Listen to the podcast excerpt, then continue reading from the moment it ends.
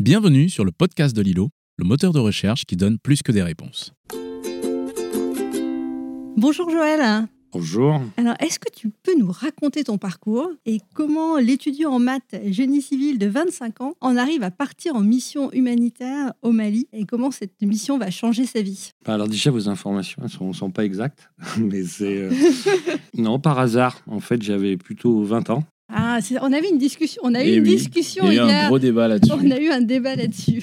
Non, j'avais 20 ans, j'ai eu l'opportunité, euh, j'étais étudiant en maths, mais on faisait à l'époque des options d'ouverture. Et euh, j'avais pris l'anthropologie et les Dogons au Mali. Et euh, j'ai eu l'opportunité d'y aller avec une ONG de ma région, je suis lyonnais. Et ça a été un peu la gifle de ma vie, quoi. Et je suis plus ou moins resté dans le secteur depuis. C'était en 92. Et j'ai changé mon orientation. Je me, je me disais justement l'humanitaire à l'époque, c'était euh, la médecine, l'agriculture ou euh, les constructions. Et Mm. donc je suis parti sur le génie civil que j'ai pas vraiment terminé. Et c'est quoi une gifle? Je sais, j'ai pris une gifle, disons que ça fait un peu bateau comme ça, mais ça a donné un certain sens à ma vie. J'ai deux ados en ce moment, j'aimerais bien qu'un jour ils prennent la gifle et qu'ils savent euh, ce qu'ils vont faire derrière. Moi, j'y suis allé, oh, très honnêtement, à l'époque, c'était l'anthropologie, mais je n'étais pas anthropologue, hein, j'étais en première année de doc de maths. C'était- Je pense que c'était un certain sens de l'aventure ou de la liberté. quoi. C'était pas un engagement ou une militance comme je peux l'avoir aujourd'hui, mais ça m'a ouvert sur autre chose, sur un- un grand sentiment de liberté. Et qu'est-ce que tu as fait avec les Dogons? C'est une vieille histoire, ça. J'ai l'impression que tu connais un peu le pays d'Ogon.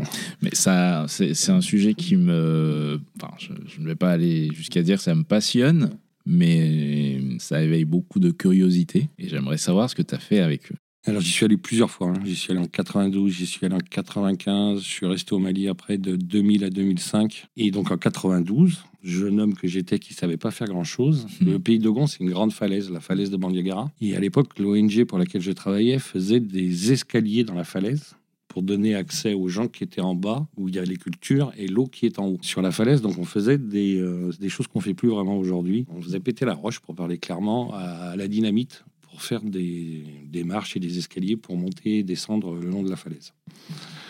C'est un peu, je suis désolé de le dire comme ça, l'hum- l'humanitaire à papa. C'était voilà, c'était une autre époque. D'où derrière le génie civil. D'où derrière le génie civil qui t'a emmené euh, sur d'autres chantiers. Mais j'ai un peu l'impression que dans l'humanitaire, le, nerf de la guerre, c'est la logistique. Et que finalement, euh, il y a énormément de gens qui sont dans la logistique, dans l'humanitaire. Alors, moi, je travaille à Médecins du Monde, par exemple, il n'y a pas que des médecins. Après, on met beaucoup de choses derrière la logistique. C'est euh, quel que soit le secteur d'activité des ONG, effectivement, il y a tous les métiers du monde derrière pour permettre aux experts, en fonction de leur sujet, d'exprimer leurs compétences, leurs talents. C'était très logistique, je pense, Mm. avant les années 2000. C'est devenu aujourd'hui beaucoup plus, je pense, beaucoup plus militant, beaucoup plus euh, plaidoyer. Les profils des gens qui font de l'humanitaire ont complètement changé. Dans les années 90, là, c'est plutôt des gens qui, qui étaient débrouillards. Le secteur s'est énormément professionnalisé avec des gens qui ont, je ne sais pas aujourd'hui si un médecin du monde, il y a quelqu'un qui a moins qu'un bac plus 5, qui ont une expertise, euh, qui va être, oui, autant sur le plaidoyer que sur de l'appui administratif. euh, il y a tous les métiers du monde. Euh, un médecin du monde ici à Paris, euh, ça va du notaire au comptable en passant par le logisticien, effectivement, mais aussi le médecin, euh, l'expert en, je voyais vos bâtiments, l'expert en travail du sexe, à, à l'expert en, en tout ce que vous voulez, quoi. C'est, euh, je, je trouve, j'encourage pas les, les stages toujours, mais c'est un très bon terrain de stage, euh, médecin du monde, pour ça. Ouais. Et la plupart des autres gros acteurs du secteur aussi. hein. D'accord, donc c'est le changement que tu mentionnais en disant avant c'était l'humanitaire à papa et maintenant de ce fait-là, c'est quoi les enjeux de l'humanitaire et, comment, euh, quels sont les choix de médecins du monde dans ce cadre-là? Alors, les enjeux de l'humanitaire, vous les résumez en trois phrases, ça va être un, un chouïa compliqué. En tout cas, les combats de médecins du monde, évidemment, c'est le soin, mais on est sur la justice sociale, sur euh, l'accès aux soins pour les gens qui n'ont plus accès aux soins.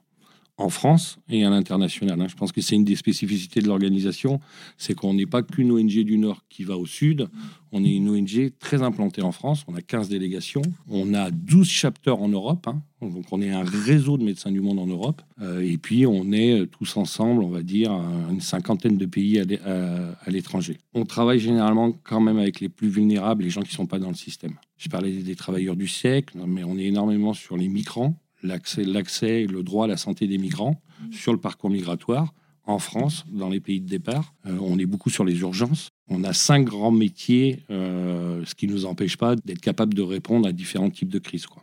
Sur la partie effectivement des, des urgences, je pense que c'est- cette, euh, c'était un point euh, que euh, ouais, que creuser un j'aimerais peu. bien creuser. Effectivement, la, la gestion de crise, on connaît Médecins du Monde sur les gestions de crise et euh, la plupart des grosses associations euh, qui interviennent dans le monde sur les gestions de crise. Et euh, je pense que tu en as connu pas mal et que tu as été euh, d'ailleurs directeur des urgences chez Médecins du Monde.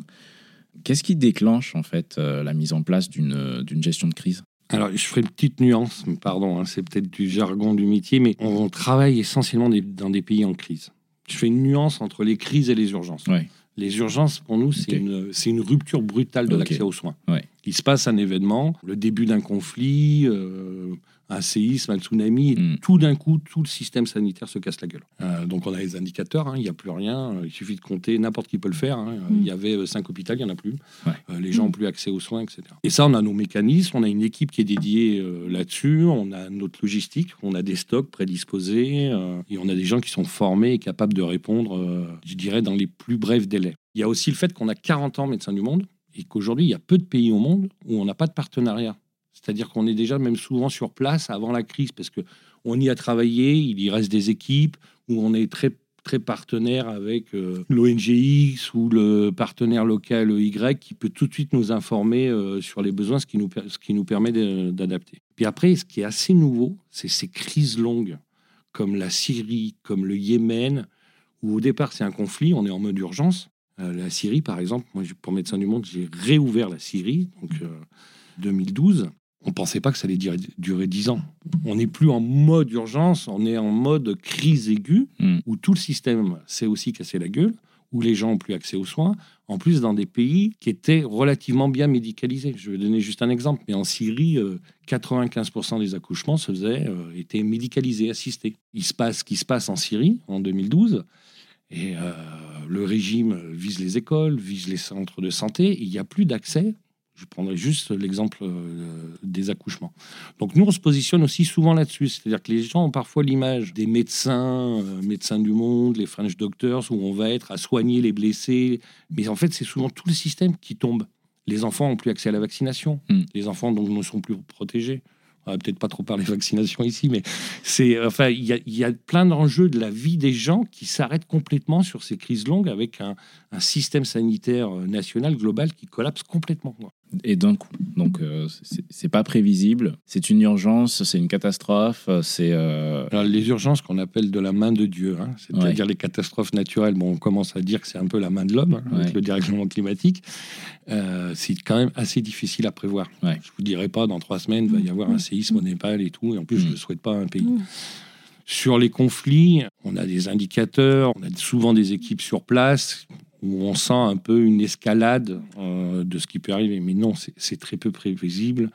Et l'important, c'est notre capacité de réaction et vraiment notre réseau Mm. et les partenariats qu'on développe pour être le plus rapidement sur place. quoi. Et dans ces cas-là, que ce soit sur euh, les catastrophes ou les crises de, de conflit, qu'est-ce qui déclenche la décision d'intervenir?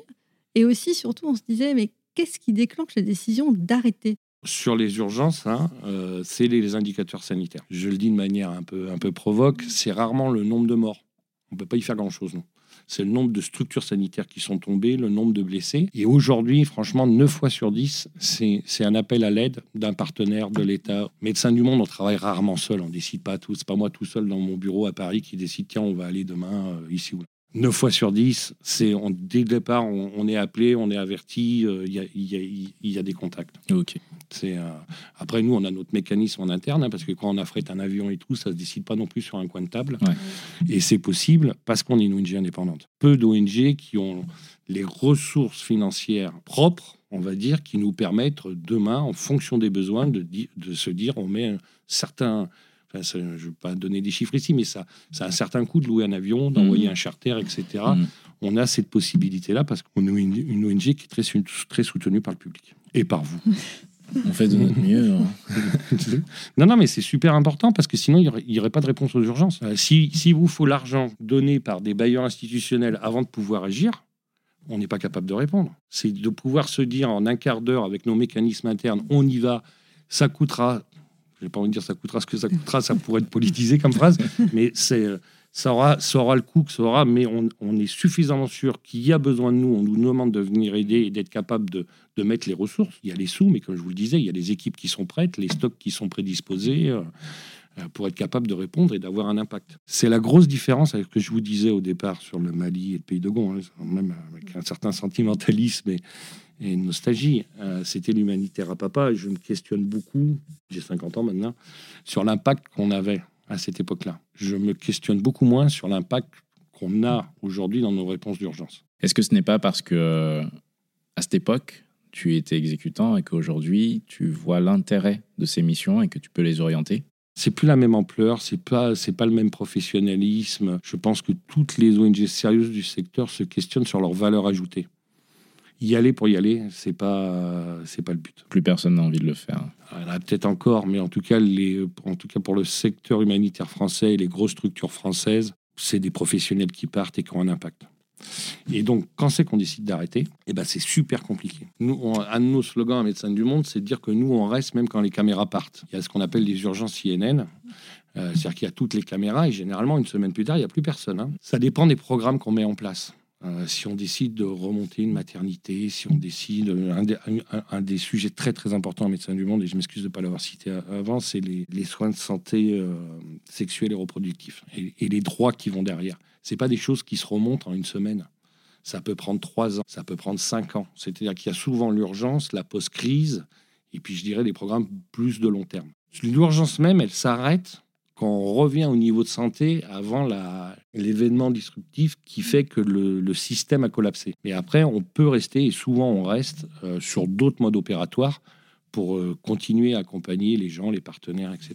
J'insiste sur les partenaires parce qu'honnêtement, on travaille très très rarement seul. hein. Généralement, la plupart de nos soignants sur ces phases-là, les gens qui sont dans l'action, dans le soin, euh, sont des, des- des personnes euh, du pays. hein. Et du coup, ça. Enfin, ça- C'est ça pas, c'est pas sur- on débarque à 15 médecins et trois semaines plus tard on part repart, et, il y a- ouais. et, euh, la, situa- la situation reste telle qu'elle. Ouais, c'est une des questions qu'on se posait. On se demandait, au, au moment du départ, est-ce que vous n'avez pas ce sentiment de- d'abandonner un peu le terrain, d'abandonner une population qui. Oui, pour les gens qui sont sur le terrain. Nos équipes ont parfois cette impression-là. Hmm.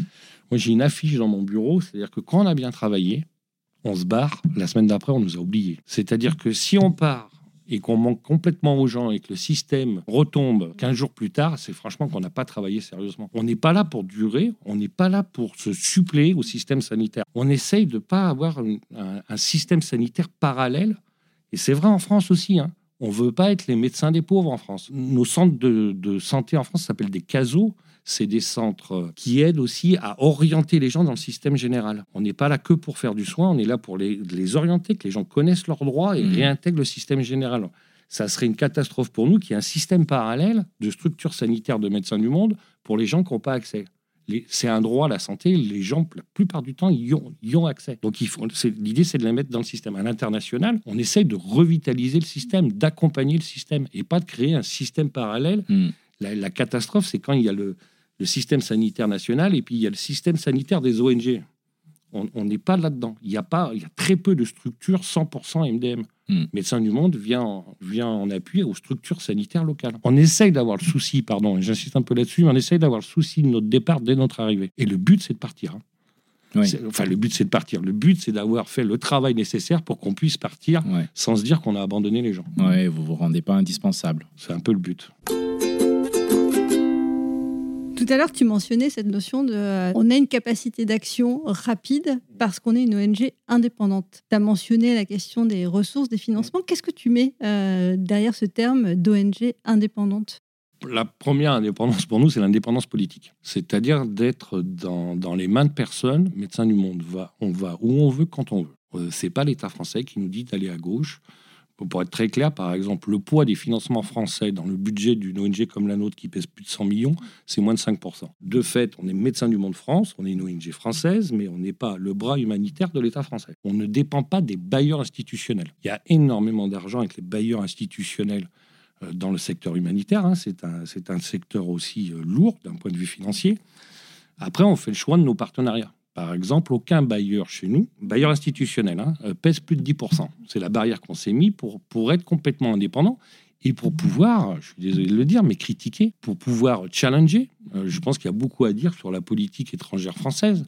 Si l'ONG que je dirige, elle est financée à 80% pour l'État français, qu'est-ce que je vais pouvoir dire? Notre premier bailleur, c'est le public. À plus de 50%, nos fonds viennent de la générosité du public. Après, évidemment, on a des partenariats qui sont aussi euh, qui sont intéressants. hein. L'idée, euh, c'est on peut avoir des partenariats avec des États ou leur, ou leur mécanisme de, co- de coopération.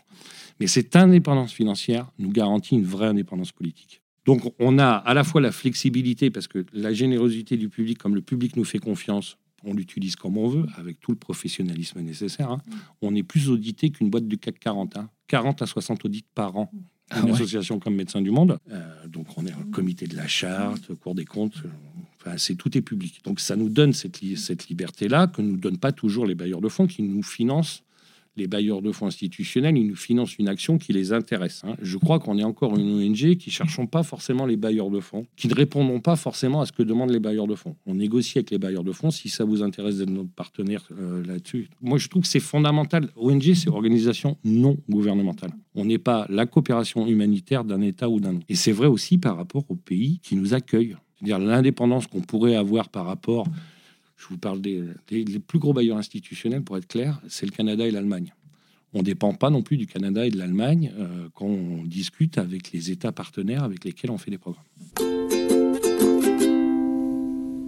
Est-ce que tu aurais une petite anecdote à nous raconter Après, comme, euh, ça, là. Après toutes ces, toutes ces questions compliquées, lourdes, où on apprend énormément de choses, est-ce que tu aurais un petit retour en arrière, une petite anecdote à nous raconter sur une de tes missions? Ouais, tu nous as dit que tu avais deux enfants, ados. Imagine euh, Je vous l'ai pas dit, mais quelqu'un a dû vous le dire. Mais non, mais si ah oui, pardon. si, pour oui, la oui, gifle, oui, là. oui, oui. la gifle. Oui, pardon. Alors vrai, imaginons, vrai. on se projette un peu plus loin et tu as des petits-enfants. Qu'est-ce que tu aimerais leur raconter au coin du feu? Je sais pas à quel point j'ai aimé le Sahel. Je suis resté très très longtemps au Sahel. À quel point ça a changé. J'ai eu la chance d'aller à des endroits où on peut plus aller. là. J'ai vécu trois ans à Tombouctou, où c'est un peu compliqué pour un homme blanc comme moi aujourd'hui d'aller à Tombouctou. J'ai un de mes fils qui est né au Vietnam. Donc le Vietnam est un pays particulier aussi pour moi. Euh, je sais pas, ça viendra peut-être les anecdotes. Vous choisissez un pays et puis je vais en trouver une. Des pays, euh, il y en a tellement, la Syrie, le Vietnam, euh, dont tu viens de parler, Non, le la, Zimbabwe. la Syrie, la Syrie est chère à mon cœur. Enfin, c'est un- Je pense qu'il y a eu un vrai virage euh, il y a dix ans avec la Syrie, mais c'est aussi l'Afghan, c'est aussi le Yémen à ce moment-là. Sur, je trouve quand même que le secteur, à mon grand âge, évolue pas toujours dans le bon sens. La Syrie, c'est vraiment le. Je sais pas comment le dire. Ça m'a particulièrement écœuré, la Syrie. Il n'y avait aucun respect de rien. J'ai l'habitude de dire que même les, même les guerres ont des règles. Il n'y avait pas de règles. Les hôpitaux étaient visés, les écoles étaient visées. Enfin, il n'y avait pas un minimum de respect des conventions de Genève, des droits de la guerre. J'ai trouvé le- la Syrie particulièrement, euh, pas la Syrie parce que c'est pas le pays, c'est Oui. le régime Mm. violent, irrespectueux, euh, mais à un point euh, de la vie d'autrui. Et j'ai arrêté de faire du terrain après la Syrie. J'y vais quand même de temps en temps sur le terrain, mais c'est ma dernière mission euh, en tant qu'urgentiste sur le terrain. Ouais, ça m'a c'est tristoun là. C'est pas, Ouais. mais c'est et, et c'est partout comme ça. Ça a énormément changé, je trouve. C'est euh, les zones de conflit où j'ai pu bosser avant. Il y avait quand même un minimum de règles, un minimum de respect des humanitaires aussi. On est devenu des cibles sur le terrain parfois. Quand dans l'idéologie là, les, euh, les ambulanciers de la Croix-Rouge qui étaient protégés. euh, Maintenant, presque les croix euh, servent de cible. Non, mais Ouais. c'est. c'est, euh, T'as l'impression qu'il y a une instrumentalisation plus forte, une politisation plus forte. euh, Ouais, mais il y a une vraie violence de faire peur aux gens, de enfin, leur couper l'accès aux soins, à l'éducation. Enfin, c'est des générations là. Ça va être compliqué euh, la reconstruction de la Syrie. Euh, Il y a plein de trucs. Des années magnifiques au Sahel, Mm. pleines de joie de vivre et de résilience, même en Asie du Sud-Est. hein, J'ai vécu au Vietnam où euh, il y a une énergie des fois qui, qui fait du bien et qu'on n'a plus forcément ici euh, en France où euh, ça décentre un peu. Je suis pas, complètement convaincu que le centre du monde soit ici. Tu as arrêté le terrain et tu es revenu en France. Je dis, vous intervenez aussi en France et des actions. Et il y a, il y a un sujet, je pense que nous, on aime bien, c'est le sujet du, du bénévolat, de, Ouais. de l'action. Tu nous disais un peu plus tôt, euh, ben, il n'y a pas de meilleur endroit pour faire un stage qu'une ONG aujourd'hui.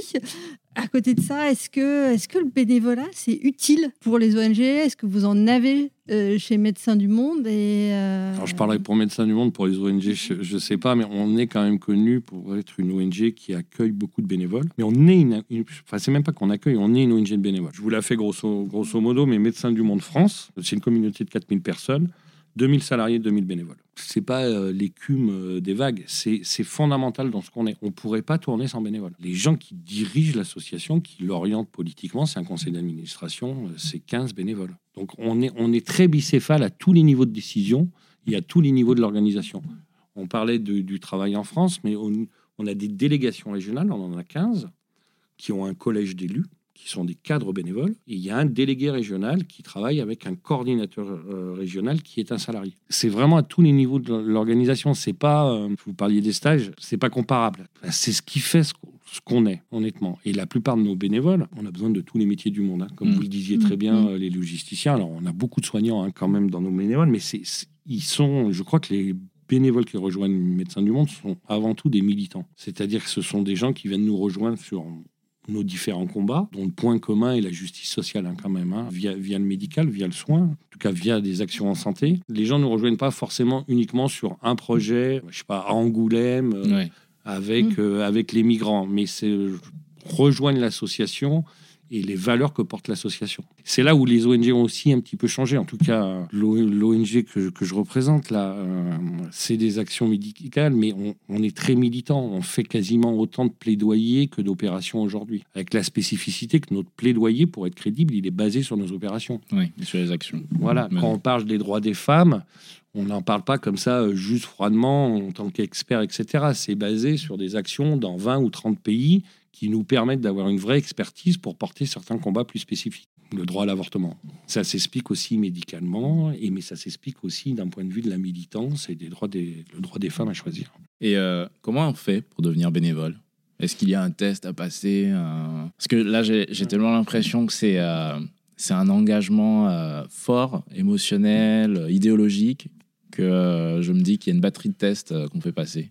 Il n'y a pas forcément une batterie de tests, mais un peu comme pour les salariés, l'idée c'est d'être, c'est d'amener aussi quelque chose à l'association. On n'est pas dans, je le dis avec tout le respect pour les bénévoles, surtout s'il y en a qui, vont, qui nous écoutent derrière, on n'est pas dans l'occupationnel. C'est-à-dire que qu'est-ce que vous pouvez apporter à Médecins du Monde et qu'est-ce que là où vous vous retrouvez à Médecins du Monde.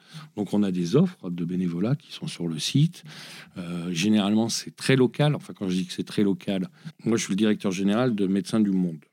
Mais par exemple, il y a, il y a Médecins du Monde Île-de-France, qui pour le coup, à mon avis, euh, je ne voudrais pas dire de bêtises, mais qui doit être composé à 60 ou 70% de bénévoles et 30% de salariés, et qui a des besoins plus spécifiques. Donc le recrutement de bénévoles, il se fait pas forcément qu'au siège, il se fait beaucoup dans les délégations. Si les gens qui nous, qui nous écoutent sont à Bordeaux, il y a une délégation en Aquitaine, il y a une, délégation en PACA, une délégation en Rhône-Alpes, et qui a des projets souvent dans plusieurs villes de la même région. Et qui font, il me semble, quasi tous des réunions justement d'information sur le bénévolat. Euh, une fois par mois, une fois tous les deux mois, pour expliquer un peu leurs besoins et les profils qu'ils recherchent. Et encore une fois, je cherche pas que des médecins. Mais justement, qu'est-ce que vous recherchez? Est-ce qu'il y a une compétence spécifique là en ce moment que vous recherchez? Et je crois qu'il n'y en a pas qu'on ne recherche pas. Je ne sais pas que je vous renvoie, je vous renvoie pas la question, mais euh, je, pense, parce que je les, je les vois demain, on a un comité d'audit, par exemple, qui est composé de bénévoles qui sont tous vraiment des experts d'audit dans des entreprises privées et qui donnent 3, euh, 4 euh, jours par mois à Médecins du Monde pour nous, pour nous améliorer sur les audits, sur la gestion, sur la cartographie des risques, etc.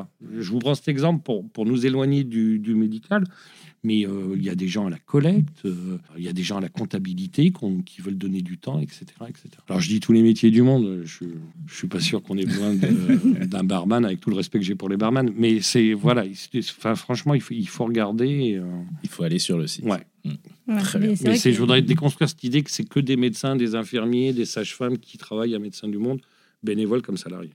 D'accord. Bah, de toute façon, tu nous disais tout à l'heure, c'est 50, près de 50% des gens qui font l'association qui sont des bénévoles aujourd'hui, c'est ça? Donc, euh, Et qui sont à tous les niveaux décisionnels. Hein. Mm. C'est pas qu'il y a les 2000 salariés puis les 2000 bénévoles. C'est vraiment, on est une organisation bicéphale, mais par, euh, par essence. Je pense que ça peut faire une, euh, Une belle transition. Une belle transition avec notre euh, petite partie préférée, sur laquelle on finit. euh, C'est un petit moment court euh, où on a cinq questions. L'idée, c'est que tu réponds du tac au tac. Il n'y a pas de questions euh, compliquées, euh, t'inquiète pas. Mais je pense que la première question, ça va faire une bonne transition. Quelle est la loi que tu aimerais faire voter? Que la santé est un droit universel pour tous. Le geste ou l'habitude que tu aimerais que ceux qui nous écoutent fassent ou arrêtent de faire? Je sais pas, faire un peu plus attention aux autres, mais c'est facile à dire. J'ai pas envie d'être moralisateur. Je sais pas, pardon, je digresse juste deux minutes, mais je trouve par exemple Paris, c'est dingue. là. On est en train de s'habituer à un nombre de gens dehors, en plein hiver. Enfin, il y en a tellement que les gens n'y font plus attention. Si je trouve ça juste fou. C'est pas la faute des gens. Je sais pas. euh, Qu'on fasse plus attention les uns aux autres. Quel est l'échec qui t'a le plus appris? Enfin, si on, si on est sur Médecins du Monde, euh, il y a plein de projets qui n'ont pas fonc- fonctionné et je pense que ça nous, ça nous permet, et ça m'a permis, moi, d'éviter de refaire 14 fois la même connerie. Quoi. Est-ce qu'il y a quelque chose que vous avez changé une fois suite euh, c'était quelque chose qui n'avait pas fonctionné? Et vous dites bah non mais là ça n'a pas marché et depuis on fait comme ça Mais plein. Je, vous parlais des, des années 90, on n'écoutait pas assez les gens. Je le lis avec les métiers quand vous me demandez. On a des anthropologues à Médecins du Monde. Euh, On fait vachement plus attention aux gens qu'on aide. Vous avez plein de littérature là-dessus, sur la caricature. Euh, Dans les villages africains, l'ONG, elle arrive, elle met le puits au centre du village pour pas que les femmes aient besoin de marcher. Les femmes, elles continuent à aller chercher euh, l'argent, l'argent, euh, L'eau. pour le coup, l'eau à 2 km, parce qu'il y a aussi plein de raisons derrière. Des choses que quand vous le lisez après, évidemment, le rapport au travail des Dogons, c'est super intéressant. Il y a plein de maladies avec les yeux. Et les Dogons sont connus pour être une ethnie très travailleuse. Alors, pardon pour les anthropologues qui m'écoutent si je fais des raccourcis, mais ils ont un rapport à montrer vis-à-vis des autres ethnies qui travaillent, qui travaillent plus. Et par exemple, de garder une forme de poussière sur le visage. Il suffit pas de leur dire qu'il faut se laver les yeux quatre fois par jour euh, pour plus avoir de problème aux yeux. Enfin, c'est des, déconstructions.